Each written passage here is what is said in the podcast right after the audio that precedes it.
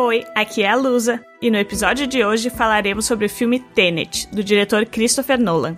O papo gerou altas teorias no estilo Dragão Careca, e provavelmente vai fazer você entender e depois desentender o filme. Mas o episódio tá muito bom, pode confiar. E pensar que essa ideia surgiu por causa do nosso bardo. Minha ideia? Não mesmo! Foi por causa do Bron. Lembra daquele presente que ele me deu, a Ocarina? Então, eu acho que aquele negócio funciona. Depois que a gente caiu naquela armadilha, eu meio que consegui reverter a situação.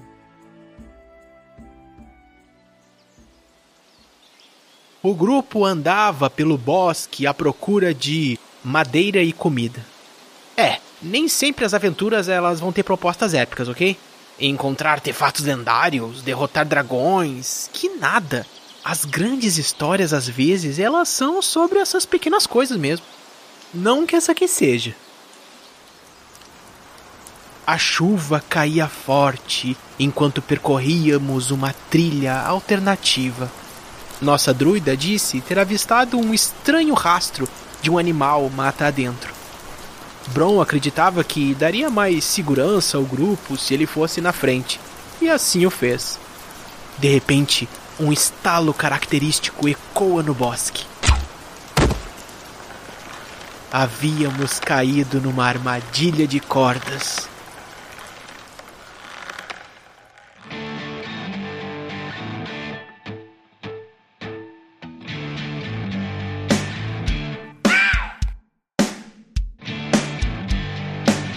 E foi o Bron que ativou.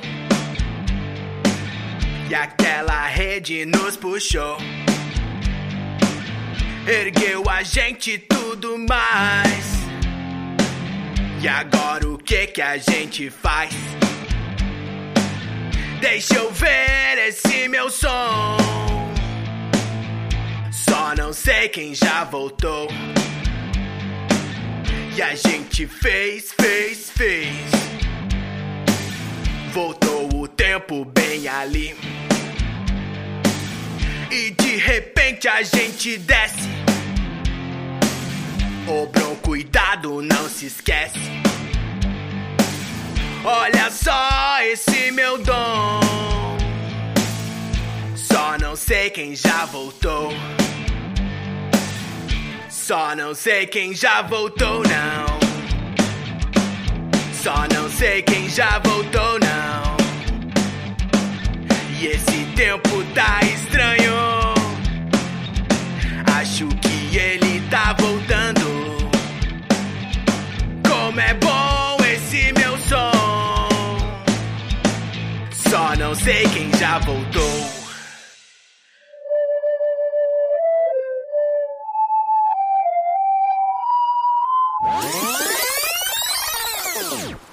Pássaros voavam ao contrário, a chuva não caía, mas subia.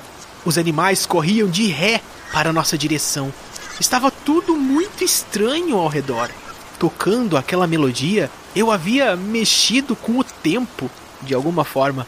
Será que foi a ocarina? Ou simplesmente foi aquele chazinho que nossa druida fez mais cedo? Hum. É como diz aquela letra bela. O mundo está ao contrário e ninguém reparou. Oh!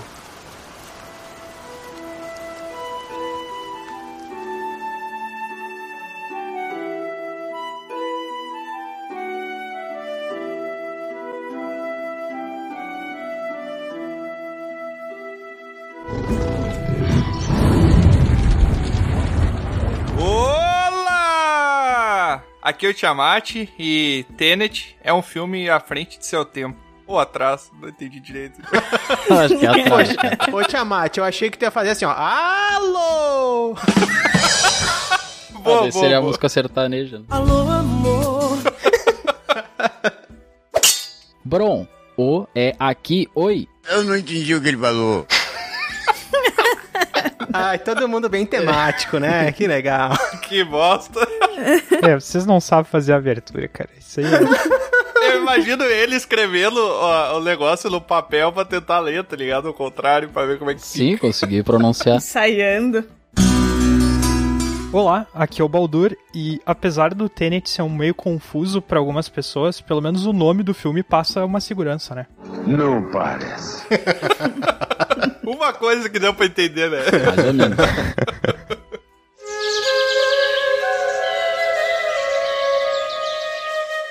aqui é a Lusa. E eu fiquei pensando, será que quando o Nolan fez o filme, ele fez propositalmente que tu tenha que assistir duas vezes pra entender, pra ter a ver com essa coisa de ir e voltar, entendeu? É claro. Ah, pode ser. Olha. Tudo friamente calculado. Essa parte aí é uma boa observação. Bom, assisti uma vez só o filme, então. Sou foda. Então acho que Ah, eu não então tu entendi não o filme. entendeu? então. Eu não quero dizer que tu é limitada, Lusa, mas teve gente que assistiu uma vez só e entendeu, hein? Não foi meu caso, eu também tive que assistir. Ah, tá. Mas Deve ter alguém que assistiu só uma e entendeu tudo. Mas por acaso a segunda vez vocês assistiram de trás pra frente ou alguma coisa assim? Não, mas se tu assistir de trás pra frente é igual ao filme. Essa é a técnica. Eu comecei a assistir de trás pra frente e a Xuxa começou a cantar certo daí dessa vez. Senta lá pra mim, me ajuda. Meu Deus do céu, não invocou nada, né?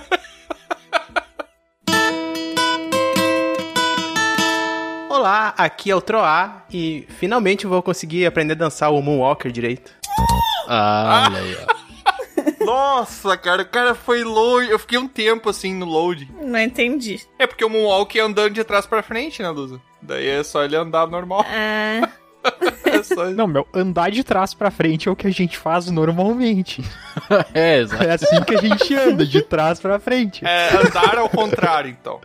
De trás pra eu queria dizer que eu fiquei meio noiada pensando quantas coisas no nosso dia a dia, se fossem feitas com a tecnologia que é no- os objetos, as armas são no Tenet, tipo, como é que elas iam ser, sabe? Isso é o contrário. A gente vomitar ia ser normal, entendeu? Como se fosse uma refeição. Nossa! Ai, A Deus. gente ia vomitar três vezes ao dia. né? Ah, não, O cara. pessoal não se aguenta, tem que botar uma nojeira no meio do episódio, né? Senão não O é. meu mistério em Veneza seria resolvido aí. ou, ou eu cagar em ti, né, outra? Tem que ter, né? Aventureiras e aventureiros, sejam bem-vindos a mais um episódio de Dragão Careca. E hoje, um episódio que faz muito tempo que a gente não faz, que é pegar apenas uma obra e discutirmos dela. Não vai ser desse também, a gente vai puxar outras coisas que eu tenho certeza, mas. A gente vai falar então sobre o filme do Nolan, Tenet, que é um filme que até já faz algum tempo que saiu aí, não é um filme novo. Mas a gente não tá tendo muita coisa na bilheteria, então O cinema tá meio parado ultimamente. Antes de mais nada, só pra avisar que você que tá escutando a gente aí que esse episódio vai ter spoiler. Então, se você não assistiu esse filme, vai lá, assiste o filme, assiste o filme de novo e depois vem ouvir a gente aqui. Porque uma vez só não dá pra entender muita coisa. Ou ouve a gente primeiro, depois assiste o filme que talvez ajude. Mais ou menos, mais ou menos. Ou atrapalhe. Eu acho que vai atrapalhar. De preferência, atrapalhe. Espero que atrapalhe. Powerful Sith you will become. Mas então, antes da gente começar o nosso episódio, eu só queria lembrar da guilda lá, o nosso correspondente da guilda sempre preparado lá. Nesse momento, ele tá com seu artefato mágico lá, pronto pra atender a chamada do portal pra poder falar pra gente o que, que tem acontecido na guilda lá nessa semana. Então, é com você, correspondente.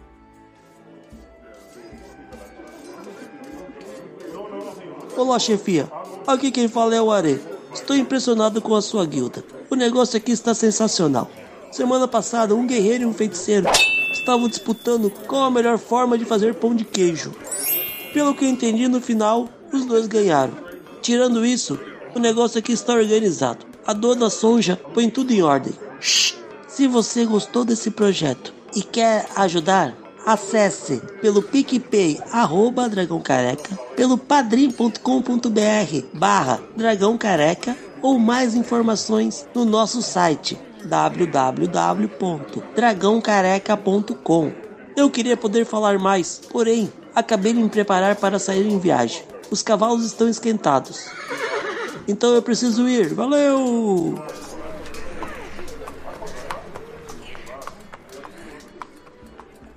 Ah, cara, esse aí foi o melhor correspondente de todos até agora. Certo. Eu, eu também achei, achei. A gente teve muitos bons. Ele só perdeu pra aquela outra lá. É, não, aquele foi muito bom, mas esse, bah. Todos têm sido muito bons, assim. Eu acho Sim. que começou a ser bom desde o primeiro, eu acho, né? Acho que o último é sempre melhor do que os outros. Ah, depende, cara. Os últimos serão os primeiros. Ah, exato. Exatamente. Isso daí, inclusive, tá Tem relacionado ao filme, né? Boa. Sim. tá tudo relacionado aqui. Ai, ai. Ô, Baldur, então fala pra gente aí onde é que o pessoal pode nos encontrar. Eu não sei teu endereço, Tiamat. Se quiser compartilhar pro pessoal aí. Caixa postal 92. O meu eu não pretendo dar. É o meu, eu não pretendo falar. Nosso site, o site, Baldur, o site. Ah, bom.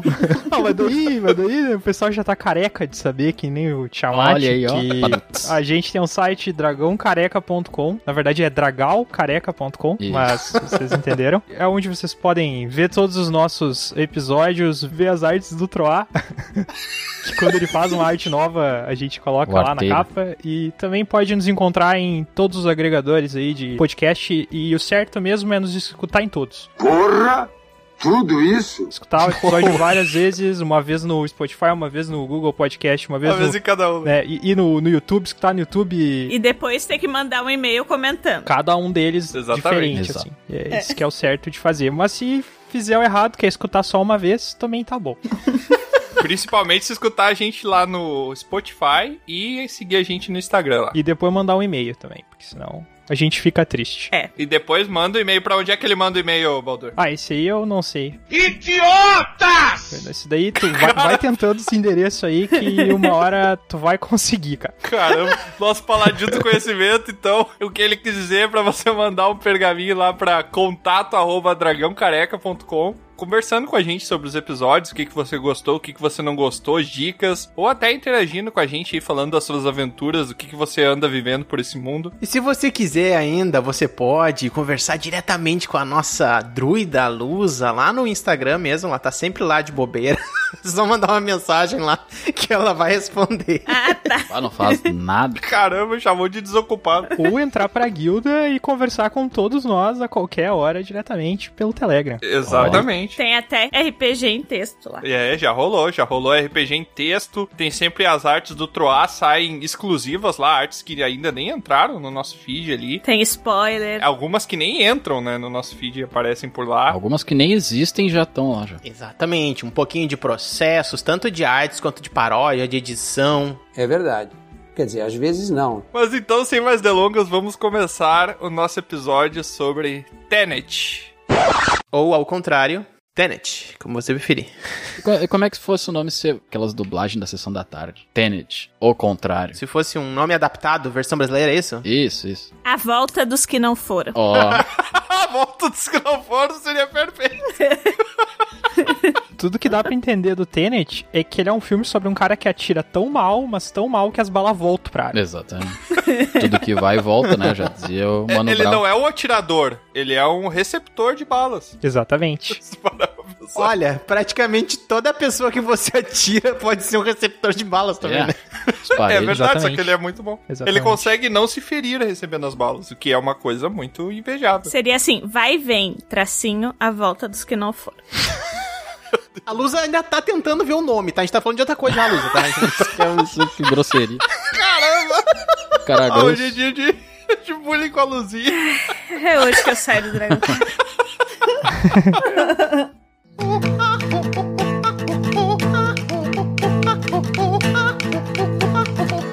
Mas então, já que a gente vai começar a falar do filme aqui, a primeira coisa que eu quero levantar, até porque é uma dúvida que eu não sei se eu consegui responder. Qual a moral do filme? O que, que acontece no começo do filme, cara?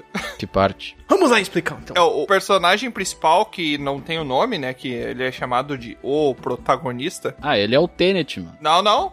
O Bro não entendeu o filme. né? É, daí, daí quantas vezes tu olhou mesmo, bro? O que o cara olha, assim, é Tenet e olha o malucão, aquilo lá é o Tenet, entendeu? Não. É verdade. Ah, Isso que eu quero dizer. É, pode ignorar todo o resto da interpretação que tu vai fazer sobre o filme, que é só isso que tem que entender. Mas então, a moral é que esse protagonista, ele é um cara da CIA, né? Pelo que parece. Ah, E daí ele começa numa operação lá que ele já vê uma coisa muito estranha. O cara dá um tiro nele e a bala tem entropia revertida, né? Ela volta de trás pra frente, assim. Eu já tenho spoiler, tá, gente? Só pra, pra comentar aqui.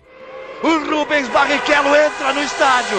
Ah, tá. Vocês sabem quem é aquele cara que deu o tiro de trás pra frente e salvou o protagonista? Conseguiram ver? Só pra deixar claro que, novamente, o certo é atirar de trás pra frente. O errado é de frente pra trás, que é como acontece no filme. Não, eu tô falando claro. de trás pra frente É na ordem cronológica. É o Edward. É o Edward. é o Edward? É o Neil? Nem sabia que tinha o Edward. Ah, tá, tá. Agora eu entendi. O cara O do Harry Edward do Potter lá, mano. Crepúsculo. Exatamente, é o Neil que atira. A gente conhece as pessoas pelas referências delas. Não, e eu vou te falar que foi uma sacanagem, porque é um evento que eles estão tentando evitar se chama o Crepúsculo Nuclear, uma coisa assim, falaram no começo do me filme. Então eu assim, caramba, velho, que sacanagem com o Robert Pattinson. Olha a referência. Mas eu nem notei isso aí, cara. Isso daí, se ninguém me dissesse, eu não ia nem saber. Foi proposital. Agora eu te falei, Baldur, pra tu ficar mais triste. É, isso daí acabou. Acabou. O filme agora, pra mim, mudei completamente a minha opinião. Agora não, É outra ótima. não tem. Ainda mais que ele é a única pessoa que faz alguma coisa no filme, né? É, ele é tipo aquele ator coadjuvante que ele, ele meio que tá sempre ali pra servir de, de um deus ex-máquina, né? Ele salva sempre o... E se pá, mais de um dele tá ali. Não vou dizer ao mesmo tempo, porque esse, esse conceito de mesmo tempo em internet não existe. Não. Mas na mesma cena. Se a pessoa não viu o filme, ela escutou um minuto desse episódio depois da abertura, ela já levou o maior spoiler do filme. É, mas não é um spoiler assim tão. Ou não entendeu nada, né? Qual que é o maior spoiler do filme? Conta que eu acho Ah, que eu, não, não é spoiler, é o plot twist. eu acho que eu não vi o filme até o final, então qual que é o maior spoiler dele? Sabe a cordinha na mochila do cara? É. Sim, ah, mas isso aí é. não é um spoiler, isso daí dava pra sacar logo quando apareceu o maluco. Eu sou sinistro. Ai, tá bom. É que pra você sacar, você tem que assistir duas vezes o filme, pelo menos. Eu, eu cheguei a essa conclusão. Cara, eu assisti uma vez. É, eu assisti uma vez filme, também. Tô falando desde o começo, cara. Mas como é que você viu que a corda era dele, se você não sabe quem é ele no começo? Não, eu não sabia que a corda era dele. A corda foi o detalhe que ele te disse: ah, se tu ainda não sacou, o cara que faz tudo nesse filme é esse cara aqui. É, É? isso que serve a corda. Mas dá pra tu sacar que o cara que faz tudo no filme é ele antes de ver de quem é a corda. Tá, mas tu só percebe que ele é o cara da corda na última cena. Não, tu só tem certeza que ele é o cara da corda na última cena. É, só tem Tu certeza. só percebe que ele é o cara da corda quando tu pensa assim: ah, quem é o cara que tá fazendo tudo? O cara da corda, beleza, então é esse cara aí. Tu pode perceber antes, só não vai ter certeza. O que vocês querem dizer com o cara da corda aí, só para os nossos teleouvintes ficarem cientes, é uma cordinha que fica na mochila dele, né? Presa. É, tem um personagem que aparece em várias cenas do filme e salva, né, o protagonista. Inúmeras vezes. E aparece várias vezes ele de costas, aí tu vê que dá um zoom, assim, numa cordinha que ele tem presa na mochila. É, eu fui perceber lá no finalzinho, quando ele viu a cordinha lá em cima, lá que o cara tava tentando puxar pra pegar o carecão. Eu nem associei no final, na real, eu nem entendi. Foi na segunda vez que eu assisti o filme que eu consegui ver desde o começo e aí eu entendi que, que era ele ali que aparecia na primeira cena. Apesar de vocês estarem aí dialogando com essa ideia não linear do nosso filme, eu acho que vale a pena ainda assim a gente tentar pegar uma linha aqui pra explicar um pouco. Porque tem gente que gosta de spoiler e vai escutar esse nosso episódio aqui mesmo não tendo visto e talvez queira saber o que que é esse tal de Tenet, o que é esse filme aí pra entender um pouco se ela vai ter interesse de ver ou não. De repente ela pode escutar, pausar aqui, já escutar, quem sabe, né? Acho que não, mas beleza. ou não, né? Acho que não. O Tenet vai ser ali um gênero de ação, de filme que se voltado pra ideia de, de detetive. Vixe, Não detetive, de, como se diz mesmo, de tira, uma coisa meio James Bond, assim, pode pensar e tal. Agente secreto. De agente secreto, né, de missões secretas. Uma pegada bem ficção, que é mais pro lado da fantasia também, mas o que eu achei genial no Tenet, o filme pra mim, assim, já deixando um pouco claro, de, de entrada, assim, minha opinião, né, é um filme que não tá no meu top 3 do Nolan, mas apesar disso, é um filme que eu gosto bastante, é um filme que eu, que eu achei muito interessante. Ele tem alguns problemas de narrativa que a gente pode falar aqui, talvez algumas delas seja até proposital para estar relacionado a essa, essa ideia do filme, mas o principal recurso do filme, que é o que eu acho mais interessante, é uma coisa super simples de recurso de filmagem de cinema, que é inverter uma filmagem, né? Mas isso é o cerne do negócio, isso pra mim que é interessante, ele, ele ter isso aí como a coisa em si da ficção que vai ser explorado no filme. Pra mim, ele partir desse princípio é a coisa que mais é genial do filme. Obviamente não é uma coisa original, muitos filmes já vão ter feito isso numa outra pegada, mas é muito legal isso. Nolan ultimamente ele tá tentando explorar esse tipo de coisa assim, de criar situações surreais e tal, né? Faz umas cenas bonitas. Isso aí o Pânico na TV fazia em 2012, cara. que bom. Faz... É, mas a gente vê muito em comédia, a gente vê muito essa coisa de slow motion e Ai, mano. A referência do Bro Pânico. né? Fica aí, dá pra acabar o episódio já. Fica aí que, na verdade, Tenet é só uma cópia de um compiladão de ideias do Pânico que passava em 2012. Exatamente. É isso aí, Mas acabou. o início lá vai mostrar por que, que ele entrou pra essa agência estranha. Eles fizeram um teste com ele lá, porque o Neo acaba salvando ele. Mas, supostamente, ele interpreta o protagonista que ele foi capturado, que deu errado. E ele tava lá na frente dos caras, naquele, naquela situação lá do trem e tal. E aí ele, né, vai ingerir lá o cianureto. Essa cena já tem o diretor te entregando um negócio do filme, né? Que se tu parar pra olhar, tem um trem indo e outro vindo. E a cena, a fotografia puxa lá pra trás do. pra tu ver de uma perspectiva de trás dos trens. E parece que os trens eles estão sempre. Claro que não estão, porque eles estão andando em direções opostas, mas parece que um tá meio que completando o outro, assim, como se eles estivessem girando um ao, ao círculo do outro, né? Não, o que eu acho legal que acontece desde o início do filme é que o protagonista, ele tá tão perdido quanto quem tá assistindo, assim. Ele tá indo pra aquela missão É. e ele tá fazendo e confiando nos que, sei lá, dão ordens pra ele. Sabe lá quem? Mas ele não tá entendendo o que, que tá acontecendo. Onde é que eu tô? Ele aprende enquanto a gente tá aprendendo também, né? Uma coisa que eu estranhei no filme é que é muito rápido isso ser apresentado pra ele. Ah, tu tá nessa missão, tá envolvendo isso, aí tem essa coisa aqui, aí lá a doutora explica pra ele, cientista lá e tal. E é uma coisa assim, muito, pá, entregou já a moral do filme, é isso, é isso, é isso, sabe? Não experimenta nem nada. E aí logo ele interpreta que, pô, eu tô numa missão, ok, tem informações do futuro que estão vindo, e aí daqui a pouco ele vai descobrir lá com a- aquela mulher traficante lá e tal. E ele já descobre o companheiro dele ali, o Neil, que é o Robert Pattinson que faz, e já começa uma relação ali. O filme, ele, inicialmente, até faz sentido se tu for parar pra pensar que depois o, protagonista, ele vai se descobrir como o cara importante, que ele tinha já uma amizade antiga, né, com esse Neil, Neil só que ele não sabia. Mas a, estrutura narrativa, não deixa isso, obviamente, claro de início. Então tu se sente, como a Lusa falou, bem perdido até tu começar a entender a dinâmica do filme. Que é isso aí que tu se sente perdido. O Nolan, ele. Esse não é um exemplo de filme, mas eu acho que Interestelar, que toca no, num ponto de vista muito sentimental, né? Uma, uma relação que tá para além da ideia de espaço-tempo, né? Que é o amor. mas, O amor atravessa todas as barreiras e dimensões. o Inception vai explorar isso, que é assim, ó, é criar cenas pra ti simplesmente sentir. Né? É o que o Tiamat falou. Tu vai ver o filme talvez a primeira vez pra te sentir ali, tentar entrar na vibe do filme. Se tu quiser depois experimentar alguma coisa mais inteligível, de repente tu olha de novo, nem que sejam uns pedaços pra tentar entender, né? Esse filme traz uma parada que eu comparo também com Clube da Luta. Porque Clube da Luta também foi um filme que a primeira vez eu assisti. Só que daí o que o final do filme me entrega me faz eu assistir o filme de novo Uhum. com uma perspectiva diferente. E o legal é que tu não tem como tu voltar atrás, não tem como tu desfazer essa perspectiva pra assistir de novo sem saber. Sim. Porque tu já sabe.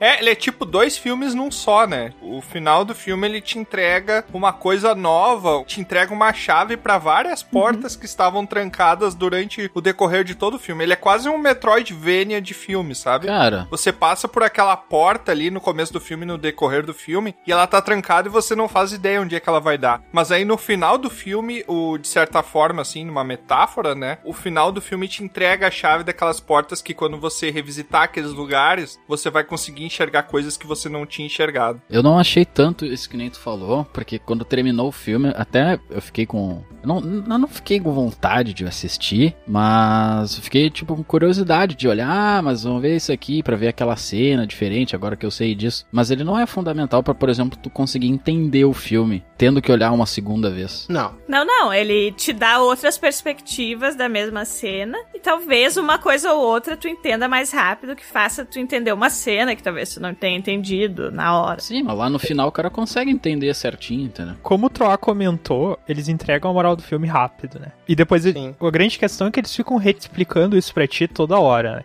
Com um monte de diálogo que talvez não seja muito natural de se fazer, É. mas toda hora eles vão lá e te explicam o negócio como se fosse Ah, muito discordo, natural pros personagens, mas não é natural de verdade. Muito antinatural, na minha opinião. Mas, tipo assim, se tu é a pessoa que tu entendeu a moral do filme quando te mostraram como é o filme, da primeira vez, eu acho que tu não tem nenhuma contribuição de olhar o filme de novo. Não, eu discordo totalmente, cara. Porque assim, ó, por exemplo, ó, trazendo um exemplo que eu falei antes, o Clube da Luta, tá ligado? Cara, tem coisas que se tu reassistir o Clube da Luta depois que tu entende do que que se trata, tem coisas que não faziam sentido antes de tu ter essa informação que tu pega É, lá o Clube no da final, Luta é sabe? outra história, cara, é outra coisa. Beleza, mas tu tá falando de Clube da Luta. E a gente grava um É. episódio de Clube da Luta e eu vou concordar contigo. E são coisas diferentes também. Não, eu tô só trazendo um exemplo, né, cara? Eu tô só trazendo um exemplo. Claro, Tá, eu não, entendo. tu tá trazendo um exemplo de um filme que não é esse que a gente tá falando. Eu não falei que eu não, Não, acre- não cara, concordo contigo em Clube da Luta. Eu falei que pra Tenet não vale da mesma forma. É isso que eu estou dizendo. As informações que o Tenet me entregaram no final, quando eu reassisti o filme, me trouxeram essa mesma sensação e tem sim coisas que eu não tinha entendido antes que eu entendi quando eu reassisti, entendeu? Como, por exemplo, no começo do filme, a primeira coisa lá naquele anfiteatro que eles estão lá, que o protagonista ali, ele é do FBI, né? Meio que tem um espião lá e tal, que ele tem que salvar, mas na verdade ele tem que salvar um objeto. E daí, no final do filme, tu entende que o objeto que ele tá tentando pegar é um pedaço da máquina. Uma das nove partes da máquina. Que eu não fazia ideia no começo do filme. Mas isso não faz diferença, cara. E quando chegou no final, eu já nem lembrava mais. Quando tu chegou no final do filme, tu pensa, bah, que objeto ele foi pegar no começo? Esse. Aí o problema de tu não ter memória do começo do filme não é o problema que o filme entrega uma coisa diferente, é o problema que tu esquece muito rápido. Mas se tu soubesse dessa informação e começasse a olhar, não ia fazer muita diferença. No Clube da Luta é outra história, é outra coisa. É, exatamente. Eu, eu acho que não. O Clube da Luta é completamente diferente. Vocês estão esquecendo uma coisa que é fundamental. Cinema é arte. A arte, em primeiro lugar, ela tá para além da ideia do inteligível. Ela não é uma coisa para te entender. A assimilação da arte ela é muito mais relacionada ao sensível. Então, a gente tá tão atrelado a criar tramas, a elaborar isso, que o cinema, tanto é que fic- ficção científica, que se baseia em alguma coisa da ciência, parece que é para te entender. Mas não necessariamente. O filme, ele foi feito para te causar sensações. Se tu olhar Tenet e tu começar a se questionar, nossa, pois é, né? Parece que a, a sensação da consciência histórica do humano é tão linear pra frente que tu tem ideia de que o passado é uma coisa tá atrás. Por que, que essa imagem, essa coisa é tão atrelada a nós? Aí tu vai questionar a física e tu vai pensar nisso e aquilo, e seja lá o que, que tu vai pensar de leis. Se tu pensar isso já, sentir isso, sentir uma, sei lá o que nesse universo com a partir de Tenet, pronto, ele já fez o trabalho do diretor que é passar isso, essa informação. Agora, os pormenores, sim, possivelmente tu vai entender se tu rever, se tu vê críticas, se tu lê sobre o filme, se tu rever cenas e partes. Aí tu já passa para outra linha que não é a linha de apreciação do filme, mas sim de esmiuçar o filme, de estrinchar ele, tentar ver pormenores da coisa da inteligível. sabe? São duas coisas separadas. Uma coisa é sentir o filme, outra coisa é entender o filme. Caracas. Caramba, o Troá falou palavras tão bonitas que eu me senti assistindo o filme pela terceira vez. Metade do que ele falou eu não entendi direito. Por exemplo, isso, a cena dos trens indo e voltando, isso é quando ele faz uma cena metafórica, assim. E ele, Hum. o Nolan é muito conhecido por isso, né? Tu ter a sensação ali, por exemplo, em Origem, né? Quando vira as paredes e tal, não sei o que, é pra tu ter a sensação do que os- as pessoas estão passando ali, né? Sim, aquela cena lá dos prédios dele olhando lá, que o troço meio que É. tu parte do É. conceito de linearidade ali do 2D, do XY, né? E ele já coloca um Sim. outro troço, daí tu vê, pá, como é que tô vendo isso? E algumas coisas dessas tu só percebe vendo uma segunda vez, mas também vai de pessoa pra pessoa. Eu sou uma pessoa que, no geral, não me importo de ver filmes mais de uma vez. Sim. Quando eu gosto do filme, eu assisto ele de novo. Então, tem gente que não, vê uma vez é isso aí. Uma coisa que eu acho legal de falar, já pra ah, entrando no assunto, na ficção do filme, é sobre, né, a segunda lei, né, termodinâmica, entropia, e falar um pouco sobre o que que o filme vai tentar provocar, cientificamente falando, vamos dizer assim, né, um pouquinho, né, dentro da ficção, que na verdade é uma fantasia, né, mas falar um pouco disso. O que vocês acham? É, tá bom. Eu acho interessante, eu só não tenho conhecimento. Mas a gente tem o paladino do conhecimento. Eu duvido, Ah, é eu verdade. duvido que o nosso paladino do conhecimento não sabe explicar a teoria lá do Maxwell. Explica pra gente aí então, Baldur. Teoria lá do Maxwell. Que, a teoria lá do Maxwell, eu- eu- aí tu vai ter que me desculpar, mas eu não faço a menor ideia. Teoria lá do Maxwell, eu não, não sei. Cara, eu posso tentar explicar de uma maneira medieval? Vamos. Não. Eu tenho um exemplo muito fácil que faz a pessoa entender o que que é entropia. E quando a pessoa entende por que, que existe a segunda lei, ela só de ouvir esse exemplo, ela já automaticamente vai, vai entender. Beleza, vai lá. É muito simples. Basicamente é o seguinte: E lá vamos nós. imagina que tu sai correndo e te atira dentro d'água. Aí tu cai dentro d'água e um monte de água sobe. Daí, aquele monte de água desce. O motivo pelo qual tu não é jogado pra fora de novo da água quando a água desce é porque existe a segunda lei da termodinâmica. Tava ruim. Agora parece que piorou. Eita. Ah, eu já não entendi. Entendi. Me sentindo uma aula de física agora. O Bron tem uma explicação aí que ele quer dar também. Vai lá, Bron. E lá vamos nós. É, é que eu tenho o exemplo da entropia como se fosse assim, ó. Eu tenho agora aqui um pedaço de osso. Que eu acabei de, de matar um animal ali, acabei de degustá-lo. E sobrou um pedação de osso agora aqui. Muito bom. Meu Deus. Olha só, que parte do osso é? É o, é o fêmur. Tá. Só humanos têm fêmur, não? Cara, é um pegou um mano. É o canibal? Caramba. Sei lá, um pedaço de osso grande. Uma canela. Uma canela. Nossa, canela. É um pedaço de, de osso. Daí eu pego esse pedaço de osso e bato com toda a minha força com ele. Eu bato numa pedra e ele se espatifa em vários pedaços. E voa um pedaço pra tudo que é lado. Por que, que quando eu bati com ele ele não ficou exatamente igual? Entendi. Ou os pedacinhos. Ele pode ficar visivelmente igual, mas nunca vai ser igual. Até se um osso ficar parado, se tu nunca mexer nele, tudo tende a entrar pro caos, nem que seja o mínimo possível, mas nada fica igual. Tudo vai se, se deteriorar de algum modo. Isso já é, é, é entropia. Nada tende a permanecer da mesma forma. Essa entropia é padrão. Agora, que nem no filme, quando inverte, cada pedacinho do meu osso pega e volta tudo e se junta naquele mesmo osso. Isso, num fluxo de tempo-espaço normal, nunca vai acontecer. Porque no momento que eu bati, tudo se espalhou. A tendência é, é se espalhar. Porque a maneira como eu bati, a maneira como a pedra reagiu, a pedra fez a ação no meu osso, é de espalhar tudo, entendeu? O Bron bate um pedaço de osso numa pedra, daqui a pouco ele percebe que ele tá com um boi na mão. Exatamente. Eu entrei nesse filme. Um boi bebê. Mas eu tenho uma explicação também. Eu tenho uma explicação. Pode falar. Imagina outro, ó. Vou te botar numa situação. Isso, cada um tem uma explicação. Você 78 explicações. E ninguém vai entender nenhuma vez. A minha explicação, ela entra mais na parte de terror, que eu não gosto muito, né? Mas eu vou, eu vou explicar, assim. Ah, é, ele sempre fala, né? Tá. Vou te colocar, Troa, dentro dessa situação hipotética pra tu entender, tá? Imagina Tá que bom. tu tá na cozinha, tá na cozinha da tua casa, tá? E aí tu vai lá, tem um encanamento ali, tu vai lá e tu enfia a mão nesse encanamento, mas por causa do vácuo ou por causa de alguma força obscura, como se fosse num filme de terror, tu começa a ser puxado Meu Deus. pra dentro desse encanamento, até tu ser totalmente tragado por esse encanamento. É isso. Troa virar um cigarro. Caraca, isso aí é o quê? Isso é entropia pra ti? Entropia. No, God, please, no! Ah, meu Deus. A gente é melhor, a gente consegue fazer melhor que isso. Eu não esperei por isso. Essa vez escondida, aí ficaram o tempo. Pau duro ficou até em silêncio. Não tem que comentar sobre isso, cara. Eu dei o melhor exemplo de todos. Se a pessoa não entendeu com o meu exemplo, ela não vai entender mais. Ela tem que abrir o livro de física pra entender. Ah, o da Pia foi melhor.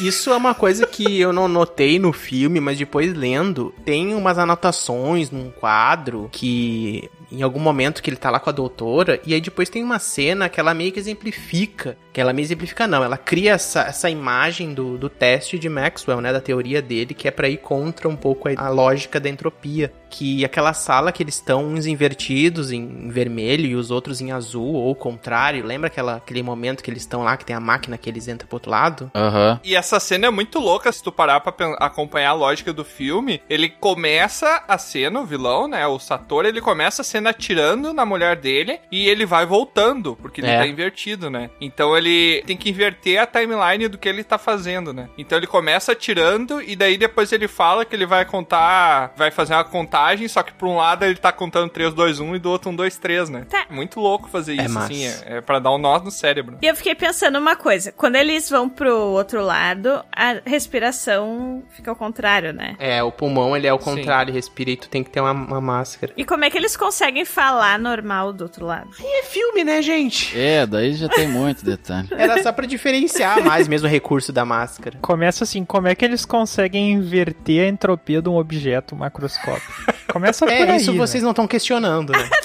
Mas aquela cena inicial, quando eles estavam lá pra fazer o assalto no, do quadro, lá pra, né, provar e tal pro cara lá que eles eram bons, enfim. Nessa cena que ele tava lutando com o cara invertido, eu já pensei, pá, o cara todo mascarado é ele. Eu já pensei, sabe? Eu acho que Eu também. não foi uma surpresa depois descobrir. Ah, eu não sabia. Sim, Realmente sim. não Eu falei pra pessoa que eu tava assistindo junto, eu falei, tipo, tu quer ver que isso no final vai mostrar que é ele? Aham. E que cena legal, né, gente? Uma cena de ação, de Sim. luta, uma pessoa invertida. Nossa, essa cena é muito legal, Eu fiquei pensando se eles gravaram um fazendo ao contrário e um. Cara, entendeu? não sei. Ou eles gravaram o Não. outro fazendo ao contrário e o outro. Isso é louco.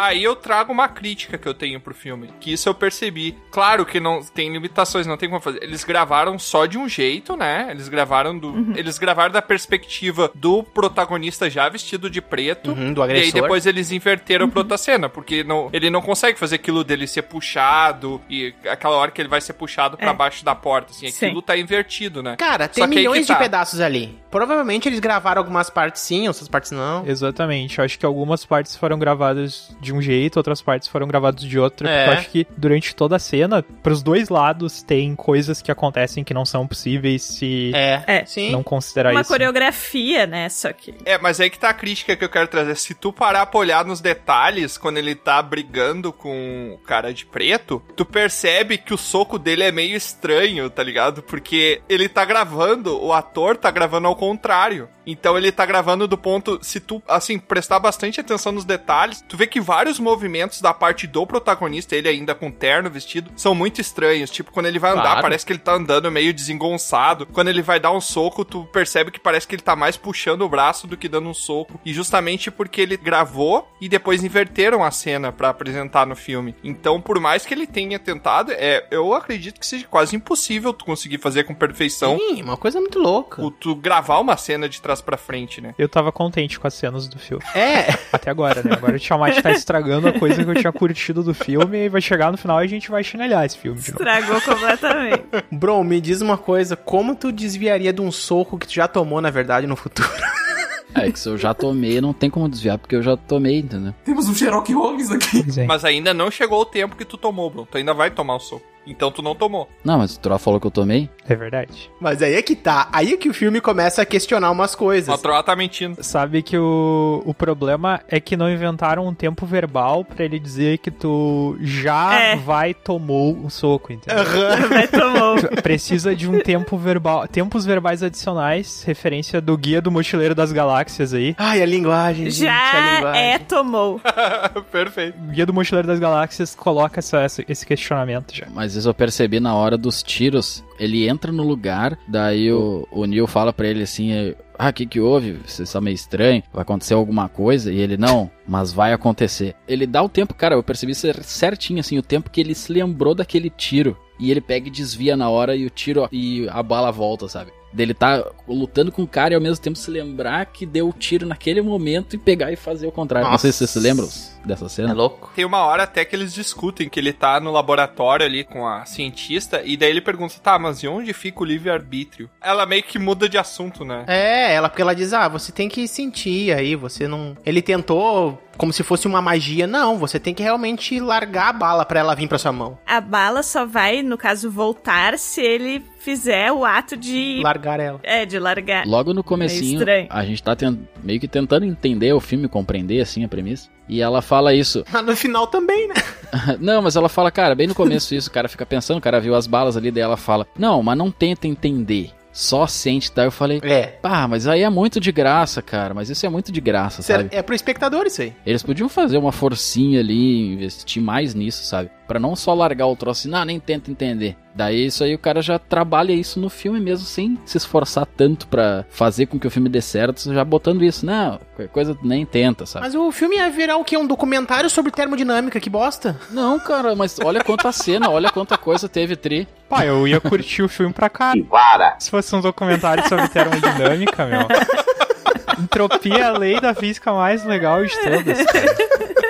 E a única que eu gostaria de quebrar também. Ai, meu Deus. Se tu para pra pensar, na real, até retomando o que eu falei sobre livre-arbítrio, o cara que tá no passado, o protagonista, se ele botar a cabeça pra funcionar um pouquinho, ele sabe que ele já conseguiu fazer. Porque, do contrário, ele não mais existiria, né? Porque tem o paradoxo do avô lá. Eu entendi que é o que eles estão tentando evitar. Não eu não entendi isso. direito o que, que eles querem fazer. Nesse filme não tem esse paradoxo. É que Mas assim. o que ele tá falando é que não tem. É que tem. Claro que tem. Não tem. Por que não tem? É que tu pode mudar o tempo inteiro. Não tem Não. porque o filme ele deixa implícito, não deixa explícito isso, que é multirealidades. É, ex- exato. É que eles não sabem, né? Tipo, como funciona. Mas é uma chance, né? É. O fato de já ter Sim, acontecido não sim. é uma desculpa pra não fazer nada. É. E de fato, isso faz sentido, porque pensa que, sei lá, que o negócio realmente deu certo. Que o tempo foi invertido e em tempo de tudo foi invertido, o mundo como a gente conhece acabou para as pessoas do passado. Isso obviamente tem que estar numa realidade alternativa, não pode estar na nossa. Claro. Aconteceu porque a pessoa fez o esforço pra aquilo acontecer. O, o esforço de tu fazer e não ficar esperando acontecer fez aquilo acontecer. Exatamente, isso está a questão do Neil, ele tá voltando porque ele quis voltar no final de tudo, entendeu? Se ele não quisesse, tivesse a iniciativa de falar, não, eu vou lá voltar pra poder acontecer, não teria acontecido na primeira vez. Por isso que ele tá sempre falando, não, eu vou lá pra consertar os problemas do passado. Mas aí que tá a questão do livre-arbítrio, cara. Por isso que é muito confuso pensar. Porque daqui a pouco não é uma opção dele não voltar, entendeu? Aí que tá, ele não tem o livre-arbítrio. Ele não é que ele sabe que ele precisa voltar, mas é que a maneira de como os eventos que ligam o futuro ao passado acontecem fazem uma ligação que ele vai Não. fazer aquilo, entendeu? Por isso Não, que eu não, questiono não, sobre não, ter o não, livre-arbítrio. não, não, não, não, claro que não. Ô meu, vocês. Não, não, não. Eu entendi o que o Tiamat quer falar. Ele pode não voltar. Ele tem a escolha. Só que aí ele não Então. sabe o que vai acontecer. É imprevisível. Exemplo claro de um filme que mostra isso. Vai ver O Homem do Futuro. É um filme que mostra exatamente É. isso. O que acontece se tu decide não mudar ou mudar o passado? Tu não tem previsão sobre. Tu não tem como saber o que, que vai acontecer se tua atitude for diferente do que já foi. Essa é a ideia. Tu tem escolha. Mas tu pode explodir o mundo se tu fizer isso. Mas tu tem escolha. A minha interpretação que eu dou pra esse tipo de filme que tenta trabalhar com múltiplas realidades é a seguinte: das duas, uma, na minha opinião. Ou o filme ele trabalha com isso, de modo que o, o Robert Pattinson, Neil, ele tava numa linha, vamos dizer assim, ele resolve voltar pro passado, de alguma forma, né? Pra entrar em algum momento do passado pra acompanhar outras pessoas, os protagon- protagonistas, numa situação que supostamente aconteceu. Só que quando ele volta, ele não volta pra linha que ele tava, ele volta pra um passado de uma outra linha temporal, né? Mas há chances também, tem uma teoria temporal de viagem no tempo que eu me esqueci o nome agora, And his name is John C. que é quando tu volta pra uma linha, tu imagine uma linha. Cria uma nova timeline. Imagina que quando tu pega o final dessa linha, do- dessa, dessa linha, como se fosse uma linha mesmo, de, de linha mesmo, material, a linha de pescar. Troar. Linha, Fala linha, mais linha. devagar. Linha, linha, linha, linha. Linha mesmo, linha mesmo. Linha. No conceito Linha. do Troar, quanto mais ele falar linha, mais didático ele vai ser.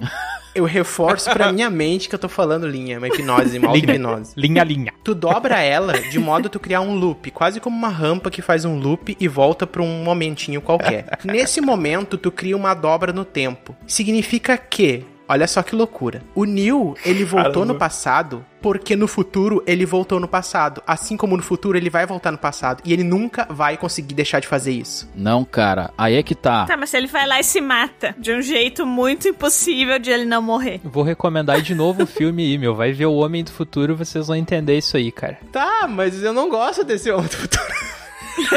Eu não gosto dessa forma de pensamento. Beleza, não gosta, mas o que tu tá falando é ignorar o livre-arbítrio. Tu tá ignorando o livre-arbítrio como se o cara não tivesse escolha. Como se tivesse uma Quando? força invisível que faz com que ele faça aquilo que tu quer que ele faça. Mas quando tu voltar no passado, tu cria um defeito que acaba com o livre-arbítrio, ô Baldur. É isso que eu tô chegando. Se ele nunca voltasse ao passado, ele não criaria essa falha. No momento que ele voltou, ele criou uma falha. Esse é o paradoxo do avô que eles falam no filme, cara. Não, isso não. Não, não, Não, tô falando cara. paradoxo avô. Não tem nada a ver com o paradoxo do avô. Lá no final ele entra no helicóptero e vai, né? E se ele pulasse do helicóptero? É, essa é a questão. Se uma hora ele decide pular do helicóptero. Mas aí que tá, ele não, Essa ele é a não vai questão. pular porque ele não pulou no futuro. Ele não Tá, vai, mas pô. então, então beleza. Então não existe livre-arbítrio pra ninguém. Existe! Não tem como tu saber se tu já não tá numa linha do tempo alterada. Ah, ok. Mas aí o Tu não fato tem de tu como não saber. saber se tu tá com livre-arbítrio não significa que tu tá. Não significa que existe livre-arbítrio. Sim, pode ser que não exista, pode ser, claro. Pois é, mas, mas isso é baseado na teoria que tu pode voltar no tempo e que é assim que funciona a parada. Foca no filme, cara. No filme, o, o Neil, ele tá voltando no tempo. Tu imagina que ele tá a vida dele normal, indo pra frente normal. Daí chega o maluco lá que fala pra ele, o principal do filme, né? Ele vai falar: Não, olha só, o mundo chegou até agora aqui onde que tá, porque tu vai ter que voltar e vai ter que cumprir cada um dos detalhes que já aconteceu pra ele chegar aqui. Vai ter que ter os objetivos. Exatamente, porque se tu subir no helicóptero e se atirar, vai mudar todo esse nosso futuro aqui agora. Então tu vai ter que voltar, vai ter que cumprir cada um dos detalhes dessa, exatamente dessa maneira e tu vai ter que cada vez indo, indo, indo até, hum, sei lá, até que parte ele vai voltando. E se uma hora ele cansa? É que isso é uma forma de pensar. Não, isso é o filme, cara. Isso não é uma forma de pensar, isso é o que o filme traz. Vocês não tem que pensar que a opinião de vocês é a única realista e não tem outros pontos de vista. O que eu tô querendo dizer é que também há o pressuposto de que você pode pensar que a entropia indo e voltando é um comportamento de espelho. Ela acontece ao mesmo tempo inversamente. Então, enquanto de um lado tu tá pulando do helicóptero, do outro tu tá voltando para o helicóptero. Parando para pensar assim. Então, Tipo a bala. dá a entender que tu não tem o livre-arbítrio, entendeu? Esse é um dos pontos de vista que dá pra se entender do filme. Ao mesmo tempo que não, não quer dizer que ele avisou pro cara pra ir fazer aquilo, porque na verdade o cara já fez aquilo. E daí tu cria um looping, como o Troa falou, porque eles estão presos eternamente naquele looping. Eles vão viver pra sempre esse loop. Não, mas é que daí É, aí justamente exatamente. cai nessa, naquela questão. Por que, que eles fizeram aquela guerra? Por que, que eles querem recuperar o artefato? Por que, que eles não querem deixar na mão do cara? Justamente porque se eles tivessem deixado, não teria acontecido daquela maneira o futuro que eles estavam lá todos vivos.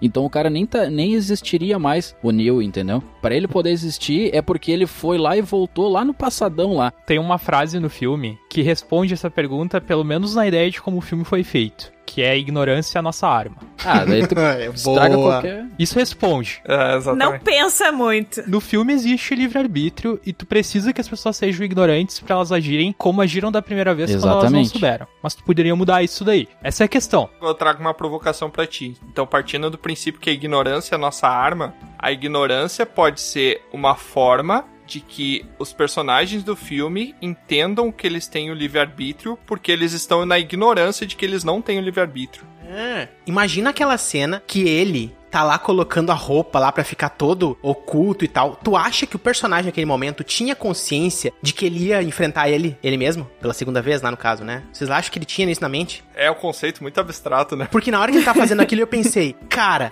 se ele tem consciência, talvez ele não quisesse fazer aquilo. E se ele não fizesse, não ia ter É. aquela cena que a gente viu. Não teria acontecido. É, exatamente. Mas é que aí ele pensa, pra acontecer aquilo, eu preciso fazer isso. É, como teve, eu acho que chega um ponto de que talvez, tipo, ele tava acontecendo porque, aconte- porque aconteceu. É muito louco pensar isso. O fato de tu saber que tu tá dentro desse ciclo faz tu fazer as coisas, porque justamente tu começa a pensar o que, que vai acontecer se não fizer, sei lá. É que assim, fácil fazer as coisas é uma, é uma afirmação muito forte. Tu mesmo faz tu fazer as coisas. Isso é um debate que não vai acabar hoje. Isso não existe. Esse negócio de fácil fazer as coisas, ele escolhe fazer as coisas porque ele quer os mesmos resultados. Mas é, é uma escolha dele. É que é muito louco tu pensar, porque se tu parar pra pensar, ele faz aquilo que ele faz, porque se ele não fizesse, partindo do ponto de vista dessa viagem no tempo, ele não teria feito, então ele não existe. Sim, sim. Ele se buga, entendeu? E você se buga. É isso que é muito louco, assim, é muito difícil, é um conceito muito abstrato de entender. Vou pegar um, É um um exemplo do terceiro filme de Harry Potter, Prisioneiro de Azkaban. Tem gente que não gosta Ai, desse filme, Deus. mas Ah, cara, eu nem vi isso aí. tem um Eu exemplo gosto. Vira tempo. de viagem temporal do Vira-Tempo que tu tenta entender lá qual é a lógica que o diretor lá, que, né, que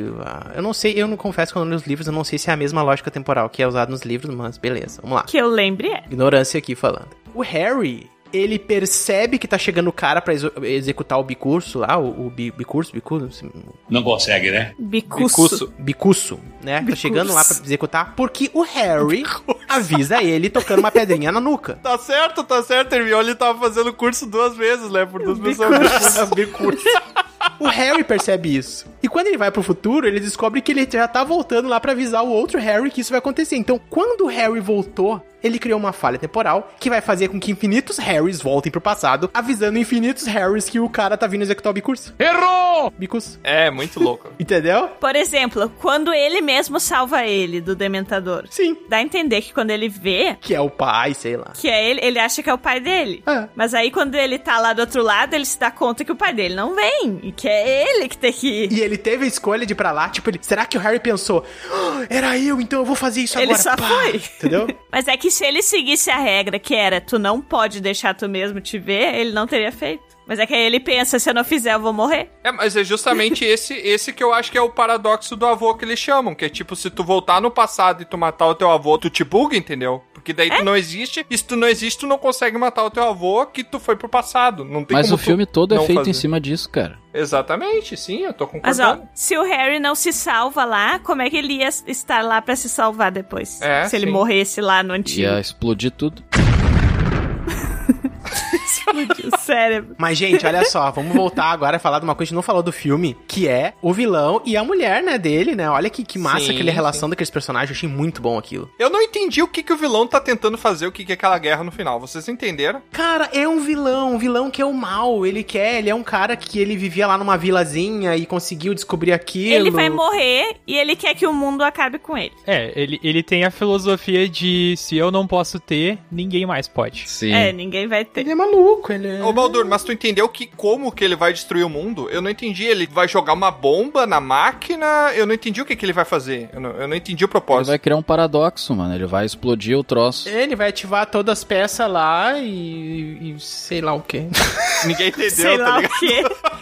Isso é uma coisa que eu queria comentar, foi bom vocês terem falado, né? Porque a história do filme é que teve uma pessoa muito inteligente, infinitamente inteligente, de uma realidade infinitamente impossível, que criou um algoritmo capaz de inverter o tempo do- de todos os objetos do universo, assim. A É. Terra vai passar a virar ao contrário, Você já pensou se é o Baldur do futuro que fez isso, hein? o Sol vai começar a carregar cada vez mais combustível ao invés de descarregar combustível, tudo vai inverter, e o pessoal que tá no futuro, bem no futuro que tá lá, bebendo água podre e sem camada de ozônio, vai voltar pra trás, né, pra conseguir desmatar as florestas que ainda estão crescendo. Os caras, eles são revolucionários. Daí a pessoa se rebela e ela pensa, não, eu não vou pegar meu HD e fazer um furo e colocar no micro-ondas. Eu vou particionar em, sei lá, 7 ou 9, não lembro, é sempre um número ímpar, partes, e vou espalhar Nove, pelo nove. mundo o algoritmo mais perigoso do universo, capaz de destruir toda a realidade em que a gente vive. Porque eu estou putaça. Entendeu?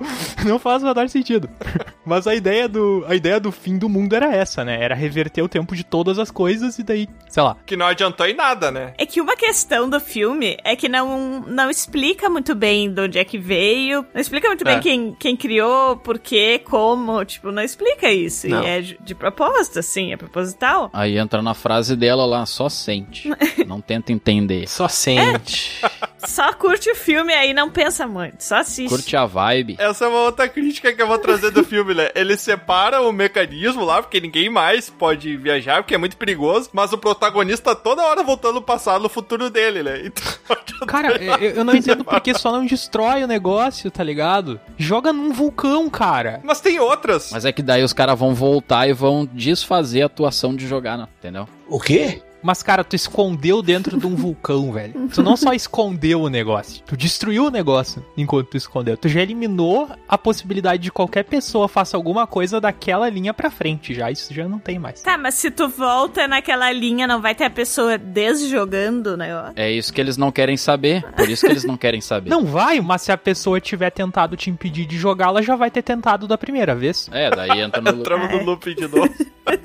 É, não tem isso. eu, eu não entendi. O Sator, ele tem o algoritmo que faz com que ele consiga voltar, tá? Beleza. Mas aí o pessoal da CIA tem no barco também o mesmo mecanismo, pelo que eu entendi, o mesmo algoritmo que faz voltar, que eles conseguiram se inverter. Tem naquela sala lá da, que tá no, na parte da área livre. É que isso aí era a liquidação, Tiamat. É. Tinha vários pra vender em promoção na Black Friday, eles arremataram e compraram tudo. Aí ele desmonta um dos mecanismos. Só que ele, como ele tá no futuro, até no final, quando ele salva a Kat ali no. A Cat ou Kat, no último momento, Kat. mostra que ele voltou de novo no passado. Kátia? Porque ele ouviu no futuro a mensagem dela pra ele voltar e se desinverter de novo. Ou seja, Exatamente. tem um milhão de máquinas, ele só desmontou uma. Não faz sentido nenhum, tá ligado? Ah, ele guardou a dele, né, mano? Pois é, E né? assim, aquele negócio que tu entra de um lado e sai do outro, que gira, aquilo é quase um desenho para as pessoas entenderem o negócio, Aham. né? É. O diretor ali, ele quase desenhou pra quem não entendeu, assim. Aquela ali é bem uma exemplificação da caixinha do Maxwell que eu falei. Porque o Maxwell, ele, ele desenha, né, a caixa, tem uma caixa vermelha e uma caixa azul. Que tem umas moléculas de um lado e umas moléculas do outro. E aí elas se comportam de, de, de maneira dependendo do estado dela. Umas rápidas, outras mais devagar e tal. E aí o Maxwell, eu não entendo muito bem essa teoria, mas o Maxwell supôs que se tivesse um ser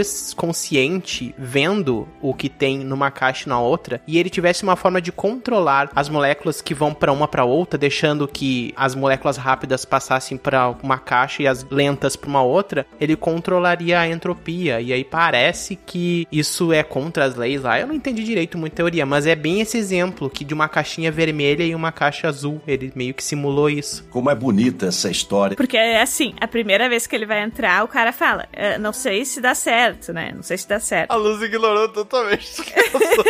Sim, caguei, não entendi. Não, eu entendi, mas tipo. não quero ter aula de física. Tchau. Ficou o dia inteiro lendo artigo pra me gravar. Agora eu vou fazer o pessoal cair o queixo, o pessoal que tá gravando.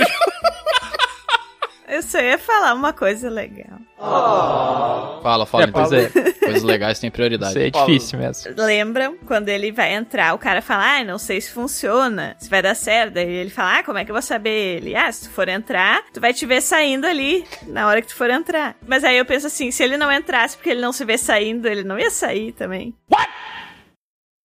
Mas é que daí tava com defeito a máquina. Eu imaginei eles na máquina, ela girando e dava aquela, aquele negócio de Santos, sabe? Que dava. As portas. Que? Ou senão o cara tava de sacanagem, tá ligado? Que isso, e aquela janela que ele tem ali é o espelho, tá ligado? Nossa. Só Botou na mão, né? Cara, exatamente tudo que eu tô fazendo tá acontecendo, então tá certo. Espelho convexo, tá ligado? Só inverte. Tá, eu não entendi muito bem, mas se vocês conseguem me explicar. Quando ela leva um tiro e levam ela pro outro lado pra curar, como é que isso funciona? Eu não entendi. Eu entendi que ela não levou o tiro. Ela levou Ela o tiro levou. e ela, no estado de ter levado o tiro, foi para o outro lado. Então isso permaneceu. Tudo que entra dentro daquela câmara que gira ali permanece no mesmo estado que tá, não sofre entropia. Na verdade, quando eles falam que tem uma máquina que inverte o mundo, não é que inverteu o mundo, é porque parece que o mundo tá invertido que a gente tá olhando do ponto de vista do protagonista, mas na verdade é ele que, que tá apavorando todo mundo que ele tá andando na Claro. rua, porque ele tá ao contrário, tá ligado?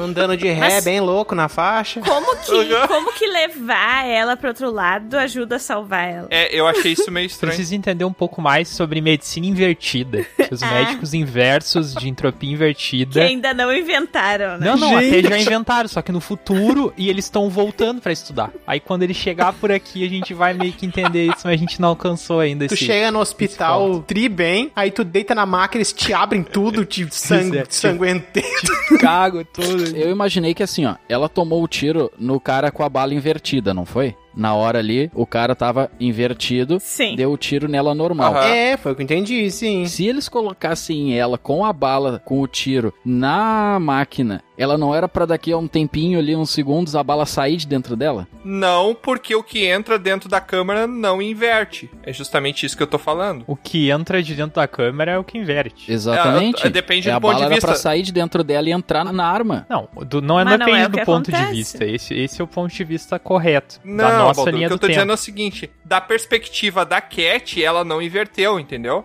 Então eu acredito que a bala também não inverteu, porque a bala acompanhou ela ali pra dentro. Mas a bala é invertida, mano, era pra inverter. É verdade, a bala era invertida já. Um tava Ah, com a pode máscara e o outro isso, não então. tava. Supostamente eles não estavam na mesma, na mesma linha. É, é isso. Mas é isso que eu acabei de falar. Ele tava invertido e ela tava normal e ela tomou É. um tiro de bala invertida. Então a bala era pra É. sair de dentro dela no momento que a bala entrou nela saiu. O quê? Isso, é verdade. Não, agora tu desmistificou o filme aí, Quebrou Ah, o o filme. Nolan, o Nolan falhou feio, né? O, o tiro de bala invertida, pra tirar a bala, só tu te inverter com a bala dentro, que daí a bala que era invertida se desinverte, e tu que era Exatamente, a bola volta. Meu Deus do céu. Desinvertido do se céu. inverte. Ai, minha cabeça. Cara, isso é uma das coisas que eu fiquei pensando no filme assim. Não, mas como é? Não faz sentido. Cara, olha aí. Não, o Bron pensa nos negócios que faz sentido até. A quantidade de memes do Silvio Santos falando o que nesse episódio vai ser muito Não, da Nazaré calculando.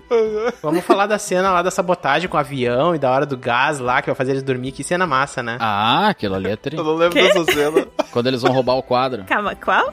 Nossa. Quando eles vão roubar, Em pleno século XXI ainda tem gente que escreve e fala errado. que eles testam Roubar. lá como é que o Ah, tempo que eles vão sim. ter pra sair, e aí não conseguem sair na porta e daqui a pouco eles. Ah, muito tri, muito tri. O protagonista tá fazendo lockpick e o Neil, ele tá digitando a senha que ele decorou antes, né? Tu vê que no- os personagens ali na cena, eles estão quase apagando devido à falta de oxigênio, Sim, né? Eles- eles não estão Uhum. conseguindo. Aham, eles estão, tipo, meio que quase delirando ali, quase Segurando. desmaiando na frente da porta pra conseguir. Eu tranco a respiração também enquanto o cara tá. Exatamente. Sim. Embaixo Cenas d'água. de faço a água. Cenas de mar, de coisa, eu sempre tranco pra ver se eu aguento o tempo que eles estão aguentando e nunca aguento. Empatia é o nome disso, Troy. Nós temos esse mal. Na entropia que a gente tá falando aqui. Exato. Eu nunca consigo, dá uma agonia.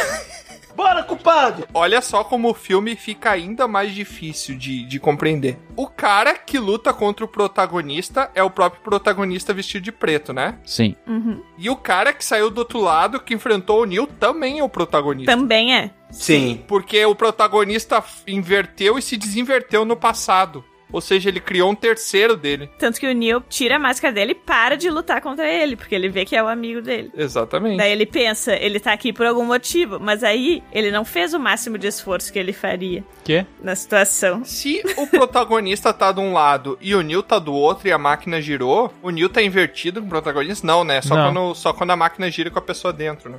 Não entendi. Eu também. Tu tem que estar dentro da máquina pra máquina funcionar. Princípio básico de máquinas que tu tem que entrar pra funcionar. Não, eu não entendi o que, que o Tiamat falou. Foi ele perguntou isso, mano. Basicamente, que eu tô levantando aqui que tem três personagens iguais na mesma cena. Ou seja, cada vez que tu inverte, tu te desinverte no passado, tu tá criando mais um teu. Então não são só duas Ah, é mais não é linhas, criando né? mais são um. várias. né? Por um tempo tu coexiste com ele, mas. Mas aquela É, cena é eram dois louco, né? caras de preto ou era um cara de preto só? Era um de cada lado. Dois. Era um de cada lado e são dois ele. São dois ele. Sim, é. são dois ele. tem ele três da ele. linha normal e da linha invertida. Tanto é que ele descobre que é ele, ele impede o outro de matar ele mesmo. né? Não, Não, mas são três lembra ele. que tem um cara lutando com o Neo? Sim, são dois de um lado e um do outro defendendo. Tem ele sem estar de Tem três preto protagonistas nessa cena. Sim, e sim. tem dois vestidos de preto. Os dois vestidos de preto são ele. Ah, eu achei que. Peraí, eu achei que era um cara só. Não. Não, são um de cada lado saiu da máquina. Dois mil anos depois. Ah, não, tá. É porque que ele que ele foi saiu- duas vezes. Ele ficou invertido e o outro ficou pra frente. Meu Deus, é, ó, cara. é porque assim, ó, imagina uma linha do tempo que tu volta, tá? Daí tu vai voltar. E daí tu Sim, vai desvoltar. Naquela mesma linha do Aham. tempo tem três coisas. Exatamente. Tá, tu tá Exatamente. explicando é isso pra que eu ti mesmo, né, Brão? Porque tu acho que é a única pessoa que ainda não tinha pegado isso aí. Sim, não, é que eu achei que era um cara só. É que eu, eu me lembro. que eu tô Eu dizendo me lembro da cena começo, que era né? um maluco só, lutando contra os dois. Um cara de preto. Eu não vi que tinham dois. Não, tá um do lado, outro do outro. Tá? Ah, eu não me lembro. Me marcou porque o Neo tá lá e daí ele para. E aí eu pensei, ah, é ele mesmo. Mas na verdade eu- depois tu descobre que é o outro. Mas na hora eu pensei que era ele. Sim, eu também achei que era o próprio Neil mesmo. E vocês querem o Mind Blowing agora? É, a teoria tá falada do filho da mulher? Exatamente. Boa. O filho da mulher é o Neil. Ele é loiro, faz todo sentido. É, eu achei também. E ele fala que eles se conheceram. Ele é loiro, faz todo sentido. Pô, bateu o martelo. Eu, eu não vou contra-argumentar isso aí. Ou as pessoas que criam teorias, elas às vezes criam coisas que faz sentido, né? O nome do grisinho é Max. E aí as pessoas estavam dizendo que o nome na verdade é Maximilian. Não é Max, é Maximilian. É um diminutivo, né? E aí o anagrama de Maximilian seria I am Neil. Ou uh, Mac é Max I am Neil ou Neil I am Max. Ah, não. Will I am. O Eli cara, é o Black Eyed Peas. Ah, não é anagrama, é palíndromo. Não, anagrama. Palíndromo é o contrário. Anagrama é quando tu mistura as palavras. Tu acabou de falar o contrário. Não. Não, ele não falou o contrário. I am Neil não é O que Maximilian. eu falei é um anagrama. O contrário de Maximilian não começa com I, velho. Ah, é verdade. O palíndromo é o subir num ônibus em Marrocos. Socorro, me subir no ônibus em Marrocos. Exatamente. Socorro. Arara. Arara. Arara. Tá aí um exemplo mais pé no chão, né? Ovo. Mas aí que tá, eu vou trazer essa dúvida de novo, velho. O que, que é aquela guerra no final? Eu não entendi, cara. Ah, e aquilo é só pra ti. É difícil de Parece um esclarecer as jogo. coisas pro Tiamat, né, meu? Parece Ah, um tá jogo louco. de videogame. Eu não entendi muito É bem. uma loucura. Eu não entendi nada também naquela Não guerra. entendi eu só também, entendi que tava não acontecendo umas pessoas invertidas, outras não, e a explosão e O coisa. que, que eles estão tentando fazer? Pra mim aquilo lá é só pra, pra ter cenas in- incríveis. Aquilo lá é o seguinte: o cara parou, pensou dias, tomou café, se drogou até. E ele pensou: como que eu vou explicar uma cena? Eu, eu quero fazer uma cena com um monte de gente invertido, coisa sendo destruída e reconstruída. Céu aberto. Bomba. Como que eu explico Prédio isso? caindo. Daí depois de noites a fio, sem dormir, chegou uma pessoa e falou pra ele, cara, não explica, faz de qualquer jeito. Daí foi isso que ele fez. Só faz. Ele foi lá e fez de qualquer jeito, criou uma cena muito massa. Sim. Uma cena massa pra caralho.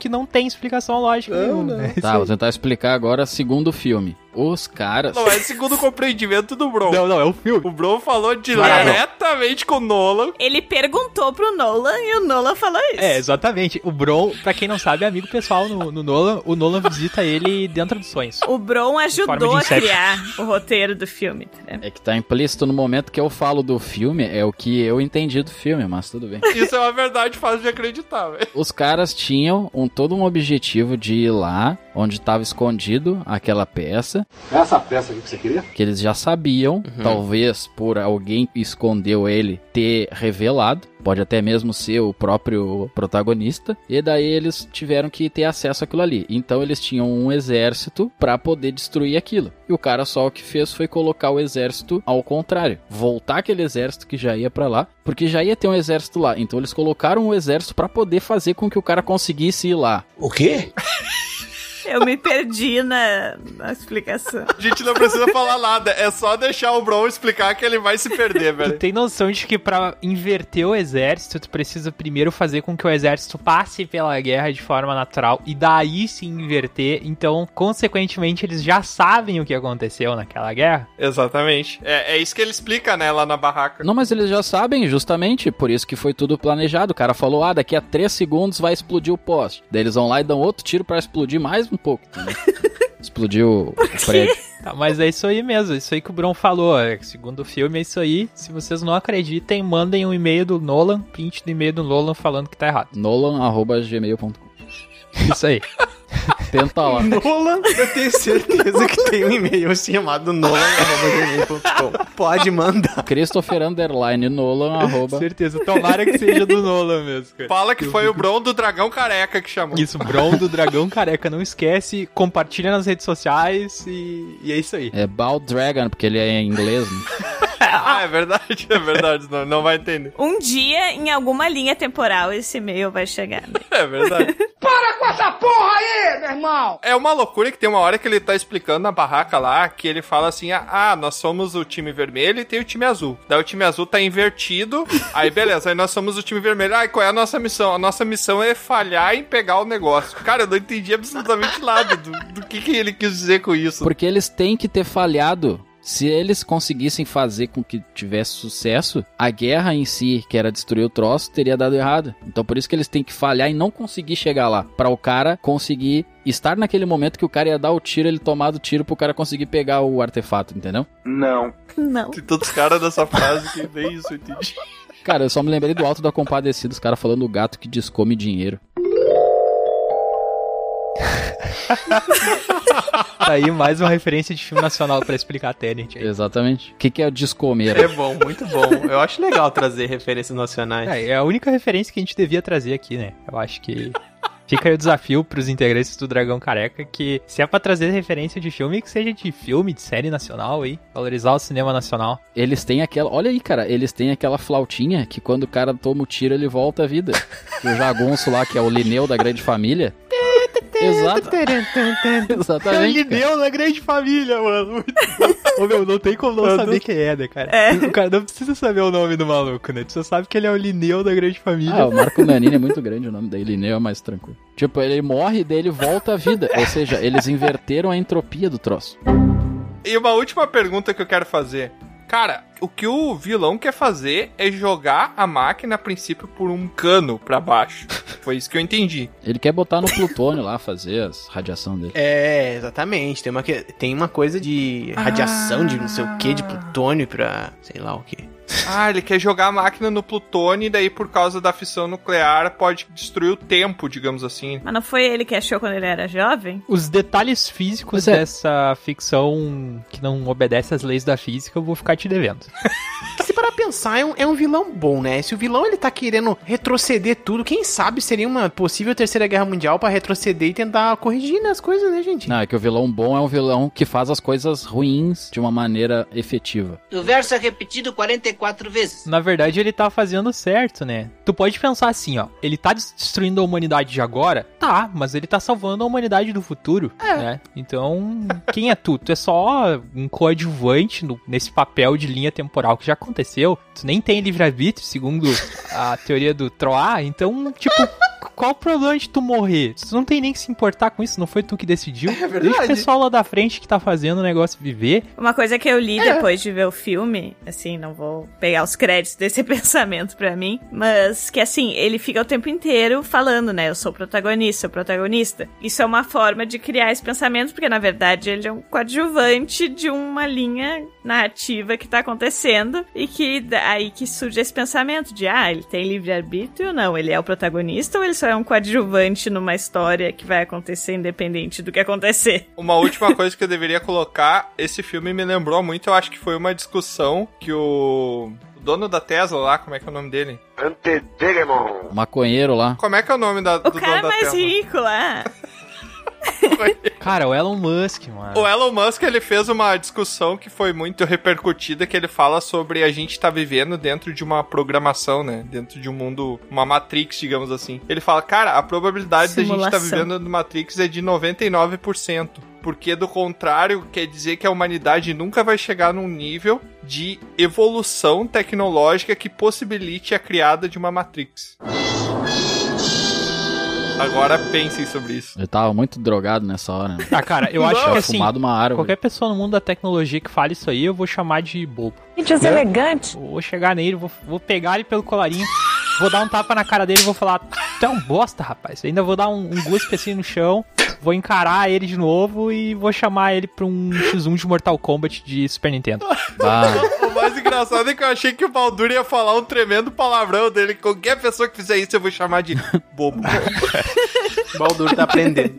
Tô desligando aí o Split. É, ma- mas, o Elon Musk eu, eu respeito, cara. Ele, ele é a exceção. Elon Musk, seu bobo. Cara, ele quer colocar a porra de um chip no teu cérebro pra se comunicar com as coisas. E, e ele acha que vai dar certo, tu cara. vai deixar. E se ele acha que vai dar certo, eu também acho que vai dar certo, entendeu? Quem sou eu pra dizer que não vai dar Ele certo? faz o que ele quiser, cara. Não é ele que trabalha com tecnologia, é tra- a tecnologia que trabalha com o Musk, entendeu? Tipo, ele faz o que ele quiser.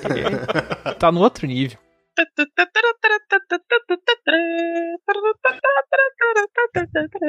Mas muito bem, senhores. Já que chegamos no final desse episódio, eu vou trazer aqui o nosso levantamento de quantos pontos de experiência a gente ganhou discutindo essa, essa obra de arte aí do Mr. Nolan, que eu não entendi até agora. eu acho que depois da discussão que a gente teve, fiquei mais confuso que eu tava antes. Mas aí, ô Tiamat, tu pode olhar a terceira vez, que quem sabe daí tu, tu percebe. Eu acho que vale a pena fazer um melhores momentos do Bron comentando o filme, assistindo mais uma vez e colocar na página do YouTube do Dragão Careca. Eu também acho. React. Eu também acho. Porque eu acho que, cara, se a gente fizer isso, a gente vai explicar a Tenet pro mundo, cara. Tu pensa bem. Vai ser muito acesso, porque ninguém entendeu esse filme. Ninguém entendeu, principalmente aquela cena da guerra. Ninguém entendeu, só o Bron sabe como é que aquilo funciona. É, eu falo de uma maneira bem lúdica, bem simples.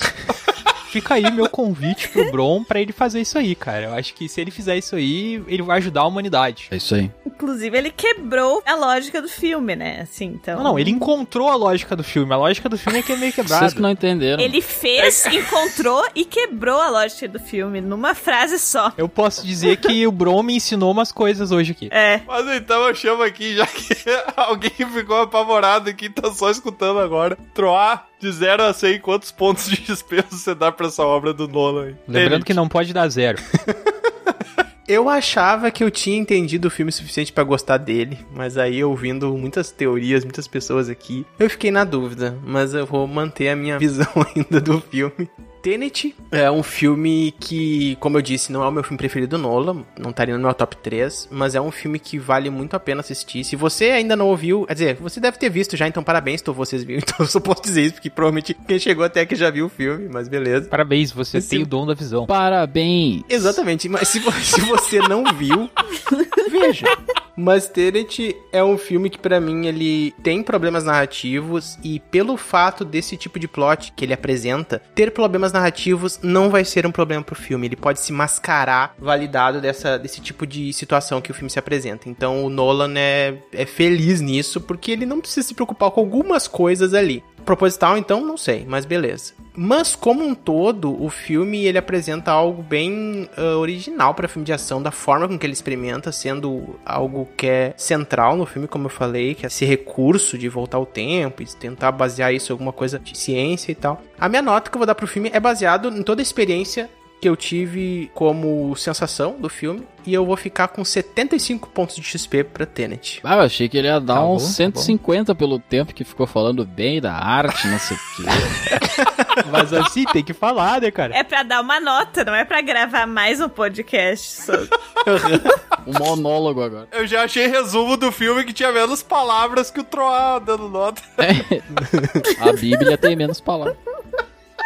Ah, então, eu vou falar um pouco sobre esses problemas narrativos chamado Tenet.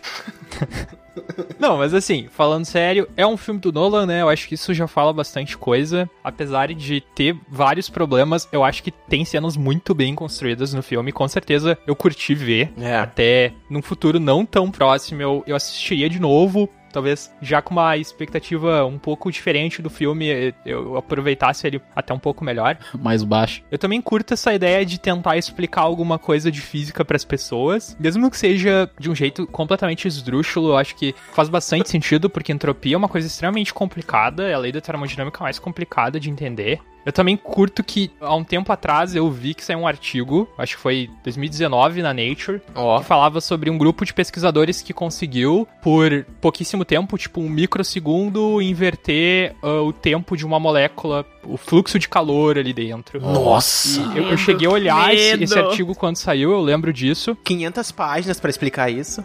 Eles propõem uma, uma generalização da segunda lei da termodinâmica, porque a lei clássica meio que não explica como que Uhum. sistemas microscópios em microsegundo ainda assim não poderiam, É. teoricamente, ter esse- essa inversão aí, mas eles explicam. Então eu, curto essa ideia de tentar popularizar o assunto, talvez trazer gente pra se interessar sobre o assunto. Acho que é uma coisa que já foi feito em Interestelar também. Uhum. Eu curto bastante essa ideia e por isso eu vou ser generoso e dar uns 80 pontos de XP aí. Boa. Olha aí. Mas então eu já vou, já vou seguir aqui e vou dar minha nota. Cara, pra mim esse filme tem que ir pro Oscar. Eu já falei, já tinha comentado com o Bruno. Pra mim esse filme vai pro Oscar. Eu achei muito bom. Eu só não dou 100 pontos de XP, apesar de eu achar que ele merece, porque eu percebi no- nos momentos de ação ali, quando tava sendo apresentada pra mim a cena de trás pra frente, justamente que eu falei dessas estranhezas dos movimentos da pessoa que estava invertida, no caso, né? E isso me tirou um pouquinho de dentro do filme, assim, me fez perceber que eu tava tão imerso naquilo ali, tão ligado no que tava acontecendo, que me tirou e voltou a ver, ah, eu tô só assistindo um filme, sabe? Então eu vou dar aí 90 pontos de XP, porque eu ainda acho que esse filme deveria pelo menos ser indicado pro Oscar. Eu achei excelente esse filme, gostei muito. Eu acho que indicado pro Oscar, assim, tu poderia deixar tua indicação aí, Tiamat. Eu acho que é o máximo Eu- eu que ele vai conseguir. Mas Eu indico pro Oscar aí, e quem achar que é ruim pode falar com o Bron ali, que ele é amigo do Nolan. Não, é, exato. Manda um e-mail. É porque assim, se por acaso o pessoal do Oscar não entendeu o filme, olha o vídeo do Bron, que vai vir num futuro próximo. Mentira! A gente tem fé, de verdade, eu tenho essa fé, não tô brincando. E, e aí vai entender e vai indicar esse filme ao Oscar, com E se certeza. ele não for pro Oscar e você acha que ele deveria ir, manda um e-mail pra oscar.gmail.com, deixando sua indignação. é o canal de entrada aí, oficial do. Oscar. Pode mandar pra ele. Isso. Na verdade, quem vai receber vai ser o Oscar, né? É, tem que mandar em inglês. O Oscar, arroba bol.com.br, não, não tem. Coitado do Oscar, o Oscar tá em casa lá, bem faceiro, vendo um basquete, recebe um e-mail. Ah, vai pro Oscar. gente. Oscar. Ladaia não mandar o Tenet pro Oscar em seu Oscar. Vacilou.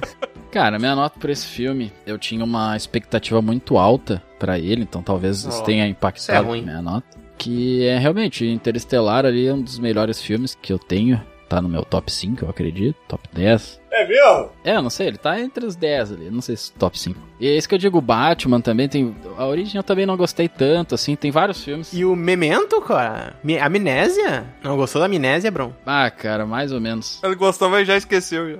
Não, eu vi.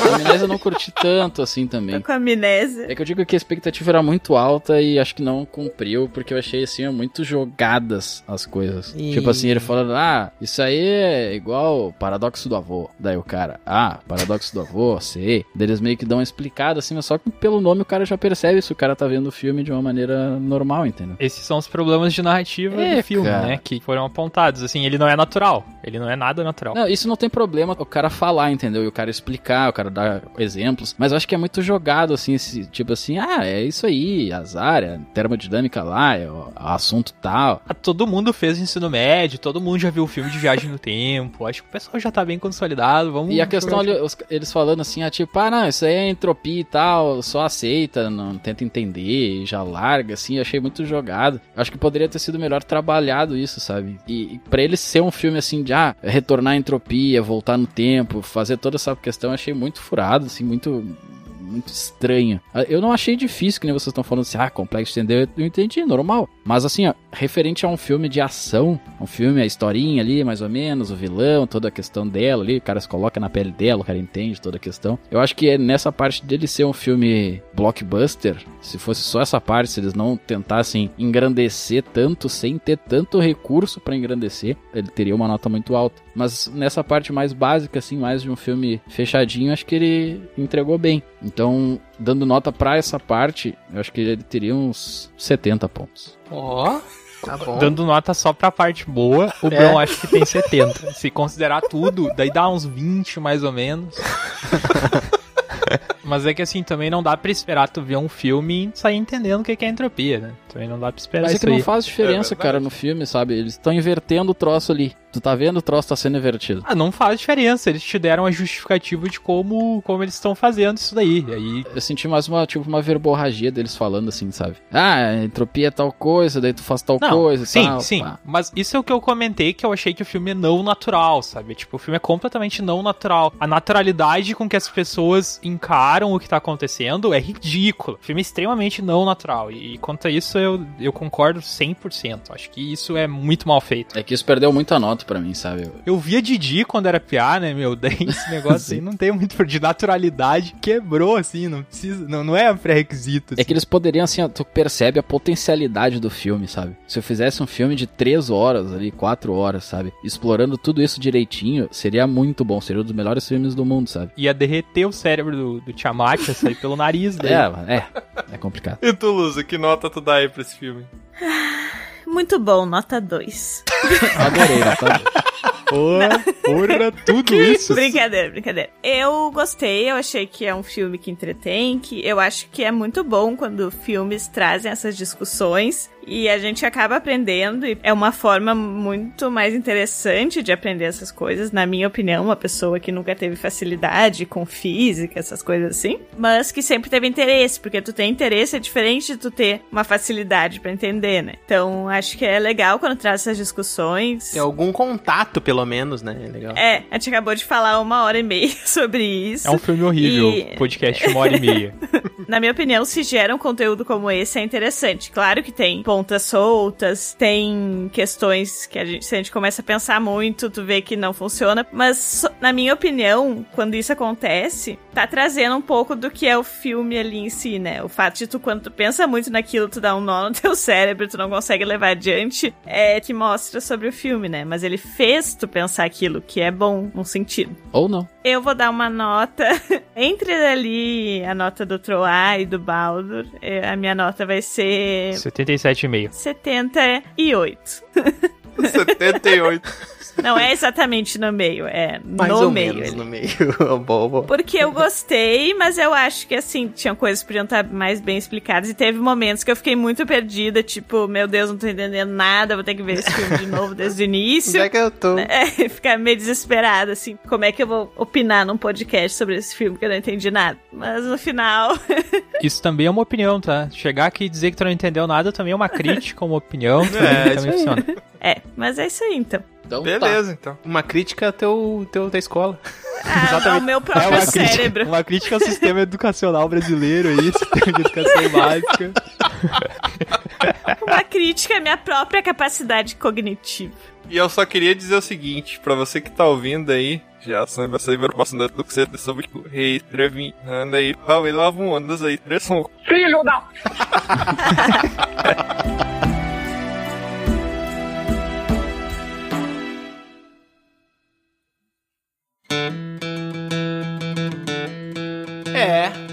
mais uma aventura chega ao fim. Mas é claro que não para por aqui. Você pode acessar dragãocareca.com e descobrir sobre outros portais para nos acompanhar. E se você quiser fazer parte da nossa guilda, fica aqui o convite do bardo. Acesse PicPay ou padrim.com.br e busque por Dragão Careca. Seu apoio será muito bem-vindo.